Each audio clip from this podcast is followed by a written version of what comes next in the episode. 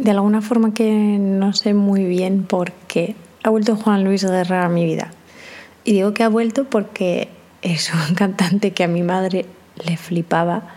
No sé si realmente ahora mismo sigue escuchándolo, pero cuando solo había cintas de cassette, pues podíamos llegar a hacer un viaje Madrid-Galicia en un Citroën AX, que puede ser como 9 horas, 10 horas, 25 horas, con dos cintas de cassette. Juan Luis Guerra y Luz Casal. Ah, bueno, y Phil Collins también.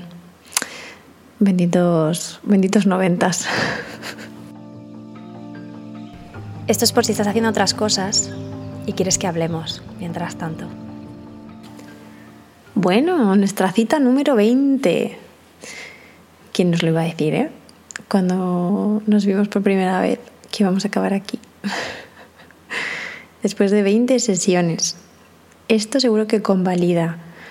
O sea, 20 sesiones ya con una persona mmm, ya dice mucho de ti y de mí, de ambas personas que estamos aquí ahora mismo reunidas escuchando esto.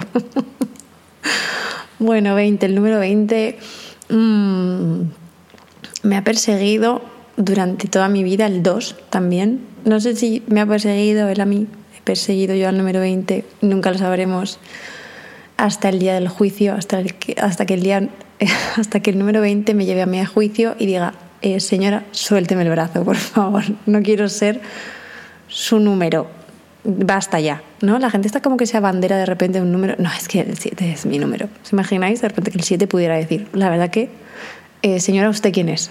Suélteme el brazo, por favor, quiero seguir mi vida, quiero hacer cosas del número 7, como eh, ir por ahí y decir, hey, nena, soy tu número de la suerte. Me imagino al 7 así, como con bigote, como con un sombrero y como, mm, como con algo, un palillo de repente en la boca. Algo así. El número 7 para mí es así. Otro día hablamos, si queréis, del resto de números. ¿Vale? Pero el 7 tiene esa pinta. Me da igual lo que me digáis. bueno, ¿qué tal? ¿Cómo estáis? Espero que muy bien. Que esté siendo una jornada tranquila o llevadera si no es así y te has tomado estos minutillos para conectar contigo, para conectar conmigo, gracias por tu tiempo. Eh, es algo que no te voy a poder devolver nunca, así que gracias por invertirlo en mí y también por invertirlo en ti. Es genial. Mm, me encantaría, el otro día eh, me venía a la cabeza esta idea cuando me vienen este tipo de ideas siempre me da la vibración como que es para estos audios, ¿sabéis? Como que, como que digo, mi gente de los audios va a saber apreciar estas, estas conexiones que yo hago, que, bueno, que a, a mí me parecen obvias. A ti igual dices, bueno, no tan obvias. Y habrá gente que diga, ni la entiendo. Estos son los tres grupos en los que yo divido a la sociedad y las personas que me escuchan. bueno, eh, por ejemplo, cuando has salido a la calle y te has dejado algo, ¿vale? O llevas unos días sin, encontrar algo, o, o, de repente has tenido, yo qué sé, un enfado, una bronca con alguien y te acuerdas del momento en el que todo eso estalló, ¿no? Yo los denomino los keyframes, ¿vale? De repente me he convertido en esa persona de generación Z que mezcla eh, anglicismos. No, espero que no. espero que no, porque de verdad que mm, cuando las personas mezclan muchas palabras eh, así, no, no, me entero de nada. Pongo cara como diciendo, ah, y tengo que estar un rato más esperando y diciendo, a qué hará referencia? Bueno, los keyframes o fotogramas clave es, un, un, término que en general si estás familiarizado familiarizado con la edición de vídeo, de audio o cosas así, pues te habrá salido porque es como un fotograma clave. Es decir, por ejemplo, cuando tú vas a hacer un movimiento, eh, imagínate una pelotita que recorre un fotograma. ¿Vale? O que recorre la pantalla. Bueno, pues esa pelotita cada vez que se mueve, cada vez que cambia su movimiento, tiene un fotograma eh, clave normalmente. Todo esto, pues yo qué sé, si haces eh, stop motion o si haces cualquier tipo de animación, bueno, pues ahora es a lo que, me refiero. Esa información que no vas a poder utilizar más allá de, pues no sé, mm, la cena de Nochebuena, por ejemplo. Me imagino. Bueno, para mí los keyframes son, estos fotogramas clave, son eso, cuando de repente te dejas las llaves y, estás todo el rato como intentando recuperar como ese momento, ¿no? Ese fotograma clave en el que, ¿dónde lo dejaste? O típico que se te cae el móvil al suelo y para mí el fotograma clave es cuando el móvil sigue estando bien y todo el rato me acuerdo de eso, ¿sabes? Como de, ay, ahora está la pantalla estallada y de lo único que me acuerdo es de cuando mi móvil era, era puro y, era liso, no me cortaba las llaves de los dedos con, con estos cristales completamente mm, cero anatómicos. ¿Anatómicos? No. Eh, cuando... ¿Qué, ¿Qué me pasa hoy? Voy a intentar concentrarme un poco. Esto que hacemos mucho en clase de teatro, que es cuando de repente pues todos, todas y todos estamos así como con la energía muy alta y hay un ejercicio en el que empiezas a andar por la sala, ¿no? Pues un poco como para soltar, pues siempre como con un punto fijo, no es un andar por andar, sino que tienes, eh, vas hacia un objetivo, luego giras, vas como habitando un poco el espacio y se nota cuando la gente está como con otra energía porque de repente hay como mucha risa, como estás como, como fuera de concentración. Y esto me pasa mucho a mí, que de repente pues me conecto mucho con la energía de las personas y entro ahí y, se me va la atención.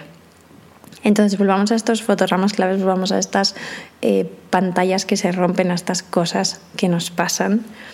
Y es algo como muy cinematográfico. A Nolan, por ejemplo, le gusta mucho hacer este señor que le encanta al final de sus películas explicarnos, mm, por si acaso, durante las tres horas de película hay cosas que se nos han olvidado, él te lo recapitula todo y te dice, no, por si no te diste cuenta, ¿no? Como en el sexto sentido, que de repente, bueno, pues esa, esa parábola que hace, si a estas alturas no has visto el sexto sentido, 2023, casi 2024, bueno, ya sería un momento tú como para que echases un ojo a ese Bruce Willis en sus años mozos, mozos, pues haciendo esa película que, pues hombre, marcó un antes y un después. Este, este director, Samalayan, es, ¿no? ¿Un director? Bueno, si no es, si no es me perdonáis, pero creo que sí. Creo que además fue una película. imagínate que tu primera película es El sexto sentido, ¿qué haces luego ya después? Es como estos eh, niños que, que son como muy famosos cuando son pequeños y luego siempre se quedan ¿no? como con esto de juguete roto, ¿no? Tengo a mi amigo Sergio Martín, que era uno de los cantantes, fue uno de los cantantes de Bon Chip y siempre hacemos bromas con esto. Espero, Sergio, que nunca escuches esto. Pero siempre hacemos bromas con esto de juguete roto y, bueno, pues con personas que ahora mismo tienen 40 y pico años, 40 creo, eh, y que todavía se sigue recordando por una cosa que hicieron cuando tenían 11, de repente.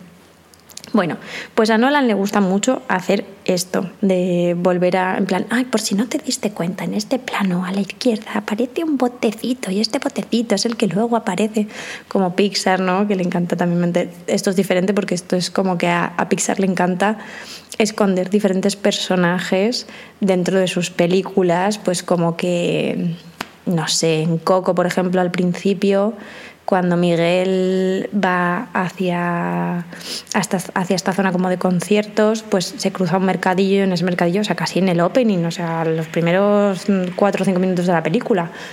Eh, en este mercadito que se cruza, si te fijas a la derecha, arriba, hay un montón de de muñecos colgados y ahí está pues un muñeco de, de Woody, otro de está el alien de Toy Story, está Sully también de Monsters, eh, de monstruos eh, de monstruos S.A. Entonces, bueno, pues estas cosas que a, las personas que somos un poco más frikis de este mundo, pues nos encanta como pues hablar de esto en audios que va a escuchar otra gente y de nuevo en sobremesas de Nochebuena. Volviendo, ¿vale? A nuestro tema inicial. Nuestro tema que, recorre este audio completamente desconfigurado, pero que espero que tenga un buen lazo de. un lazo de sutura que pueda cerrar esto de alguna forma. Tiene que ver mucho con que eh, yo hago mucha referencia a mi vida en general. Eh, siento que tiene como muchas referencias cinematográficas, que yo lo hago muy película, que me encanta ir por la calle y elegir la banda sonora y ver cómo cambia mi mood, cómo cambia la forma en la que tengo de mirar cuando cambia la banda sonora o cuando decido ir a un ritmo en lugar de otro o cruzarme una, una calle en lugar de otra y pensar que, que alguien nos está mirando, que alguien nos está filmando o que eres tú la persona que está filmando, ¿no? Esto hablábamos creo el otro día de que me, que me fliparía poder meterme en, en, las mentes de otra persona y ver realmente cómo filma o cómo, cómo, cómo hace esa película, esa persona a través de sus ojos. Me encantaría ver las direcciones de arte que hacéis y la de Oscars que nos hemos llevado, ¿eh? por guion, guion original sobre todo. Eso nos gusta mucho, nos encanta. Y hilando con esto de que, de que tengo en general como una mirada muy cinematográfica, muy peliculera, vamos a llamarlo. ¿Qué diferencia hay entre una cosa y otra? Eh? Es, como, es como, ¿qué peliculera eras? Y la otra es, ¿qué cinematográfico? bueno, depende un poco de cómo lo quieras denominar. Mm, me gusta como, como ver en qué punto mm, se ha producido como como esa rotura, ¿no?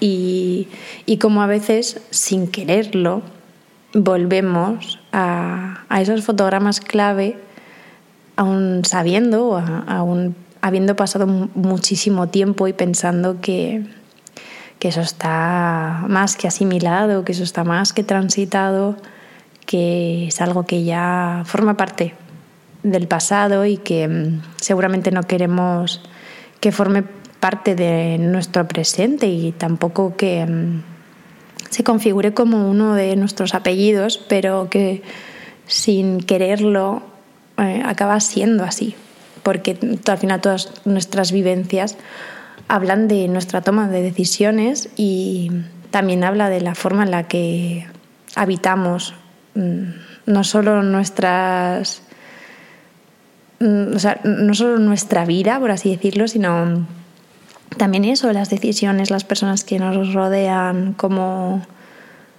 cómo nos tomamos eso, cómo lo digerimos. Y hablando con una de mis mejores amigas el otro día, también hablábamos de, de todo esto y de, de, cómo remueve volver a, a esos fotogramas clave, de, de, que sientas que mm, como un, un pequeño paso hacia atrás en el sentido de, de, mirar un segundo hacia atrás ¿no? y, de perder un poco esa perspectiva de seguir mirando hacia adelante, pues cómo puedes sentir que, que de verdad se, se desestabiliza todo y tienes la sensación de que todo lo transitado y todo lo vivido, todo lo aprendido, todo eso como que deja de tener sentido porque, porque no eres lo suficientemente valiente o no has aprendido lo suficiente como para no volver a transitarlo. Y, a veces es muy fácil desde fuera ver únicamente la punta del iceberg, únicamente la aleta que asoma y, y, que a veces no sabemos si es ballena o sirena, pero que, pero que perdemos esa perspectiva de, poder decirle a la otra persona, nada, tranquila, no pasa nada, ¿no? Está, está todo bien. Pero cuando, cuando estás viviendo, cuando estás pasando, cuando, cuando tu personaje decide que, mm, que vas a pasar otra vez por ese dolor, no sé si con la misma intensidad que la primera vez, pero desde luego con mucho eco de aquellas veces, y ahí no solo sientes que se desmorona todo, sino que es como volver a levantar otra vez la tirita, volver a, a tener que limpiar la herida de nuevo. Pero mm, a veces no nos damos cuenta de que, de que esa herida era muy grande, de que esa herida seguramente mm, pues bueno, ha marcado gran parte de, de nuestra personalidad, gran parte de, de las cosas que, que hoy sentimos como nuestras y, que, y desde donde tomamos las decisiones, desde donde pensamos. Mm, es muy complicado, muy complicado atender, pues eso, esas, esas heridas tan, tan sumamente grandes y, y no tener la sensación de que se está desmoronando todo. Pero bueno, a veces las heridas necesitan un poco esto y se nos olvida que hay gran parte que ya está cicatrizado y que esa cicatriz prácticamente ya no se ve, aún estando ahí, pero ya no se ve, es algo como muy tenue. Y queda pues la típica parte, esta, esta herida que te hacías en verano y que estabas todo el verano con ella porque no hacías más que meterte en la piscina y, y esa costra se reblandecía y volvía a salir sangre y había que volver a secarla y, te dejaba una marca que ibas a recordar toda la vida como pues eso, el verano que conociste a no sé quién, el verano que probaste aquellas chuches o, que, no sé, que te dejaron quedarte a dormir en casa de ese amigo, de esa amiga con, con el que te lo pasabas tan increíblemente bien y esas noches de verano de la adolescencia eh, siempre tienen como tienen un olor y tienen un sonido completamente diferente, así que está bien a veces revisitar esas heridas y está bien saber que muchas de las cosas eso que, que, que vivimos en o que vives o que vivo en, mi actualidad tiene mucho que ver con esas heridas. La forma en la que tengo de hablarme mmm, seguramente haga eco con alguna persona que pasó por mi vida y no me lo hizo pasar bien. Yo no supe gestionar cómo me hablaba y he decidido quedarme con su discurso un rato aquí a mi lado y que de repente pues cuando estoy pintando o estoy haciendo algo que que no me siento a lo mejor muy segura o que ese día no estoy muy conectada con lo que estoy haciendo, pues todo todo se cae pero eres exactamente la misma persona que el otro día hizo una cosa que te parecía increíble. Entonces, nada ha cambiado. Lo único que ha cambiado es que tu banda sonora hoy suena diferente y hace que te sientas diferente también y que mm, te hables, pues a veces no tan bien, a veces no tan bien. Desde luego no como mereces. Y y bueno, pues la verdad que esta charla con, con esta amiga a la que amo profundamente, pues acabó siendo un...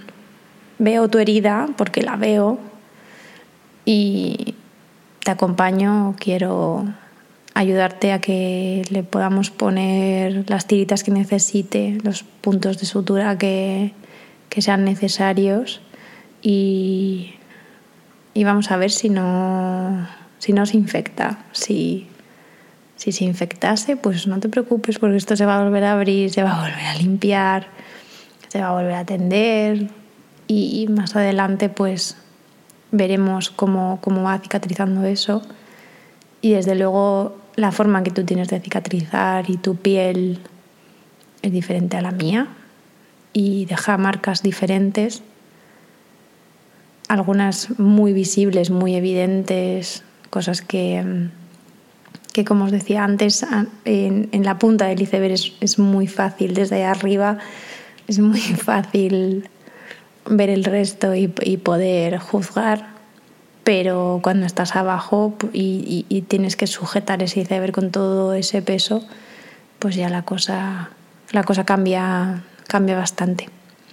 Así que si por lo que sea estás transitando algo que te está costando o, o de repente mm, estás volviendo a escuchar como yo a Juan Luis Guerra porque, porque era un tema que te ponían de pequeña o, o algo ha vuelto a tu vida y pensabas que estaba completamente muteado y ha vuelto y ha vuelto como aquella canción que no podías dejar de escuchar.